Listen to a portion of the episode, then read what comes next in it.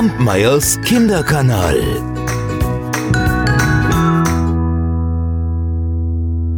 Es ist schon eine ganze Weile her, da hatte das Warzenschwein einen alten Termitenhügel entdeckt.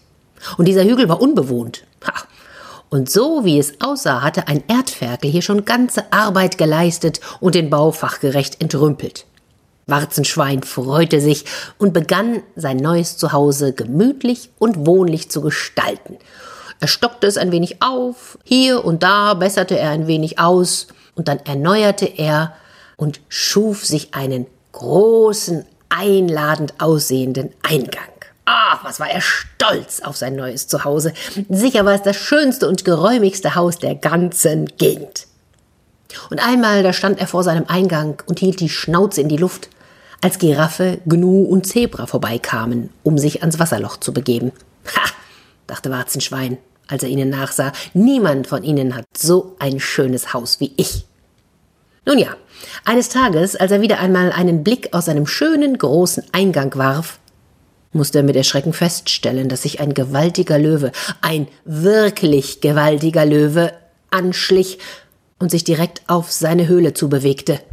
Seine Gedanken überschlugen sich, und in Windeseile überlegte er, was zu tun sei. Fliehen, klar, aber wohin? Äh, selbst wenn er sich in den hintersten Winkel seiner Höhle verkroch, der Eingang war so groß, dass Löwe ohne Probleme eintreten konnte. Hilfe, dachte Warzenschwein, jetzt wird Löwe mich in meinem eigenen Haus fressen, was mach ich denn bloß? Da fiel ihm ein alter Trick ein, mit dem Schakal so gerne prahlte. Warum nicht? dachte Warzenschwein, versuchen kann ich es ja mal. Und so stemmte er seinen Rücken in die Höhe, nahm noch seine mächtigen Hauer zu Hilfe und tat so, als würde er das Dach seiner Höhle abstützen. Hilfe! schrie er dem Löwen zu. Das Dach stürzt jeden Moment ein und droht mich darunter zu zerquetschen. Flieh, lauf davon, großmächtiger Löwe, bevor du am Ende noch mit mir gemeinsam sterben musst. Netter Versuch. Doch ganz ehrlich, Löwe war ja nicht blöd. Er erkannte Schakals alten Trick sofort. Und er war nicht gewillt, ein zweites Mal darauf hereinzufallen. Das hatte er alles schon hinter sich. Und so brüllte er so laut und heftig, das Warzenschwein ohne nachzudenken zitternd auf die Knie fiel und schluchzend um Gnade bat.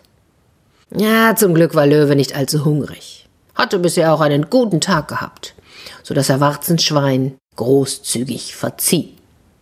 Doch eines konnte er sich nicht verkneifen, und so knurrte er Aber, Warzenschwein, du bleibst auf deinen Knien, du dummer Kerl. Und dabei musste Löwe heimlich schmunzeln und schüttelte dann sein gewaltiges Haupt, als er davonging. Unglaublich. Da versuchte das sonst so begriffsstutzige Warzenschwein doch einfach Schakals alten Trick. Tja, Sachen gibt's. Warzenschwein allerdings nahm sich die Worte seines Königs sehr zu Herzen. Und daher sieht man ihn bis heute beim Fressen in einer eher unwürdigen Haltung. Mit dem Hintern in der Luft, auf den Knien mit der Schnauze im Staub wühlend. Wenn ihr mal ein Warzenschwein seht, dann achtet doch bitte mal drauf und erzählt mir, ob die Geschichte auch wirklich so stimmt. Ich freue mich auf eure Antworten. Schreibt sie mir an kinderkanal.alexandraerzählt.de. Bis bald! Kampmeyers Kinderkanal.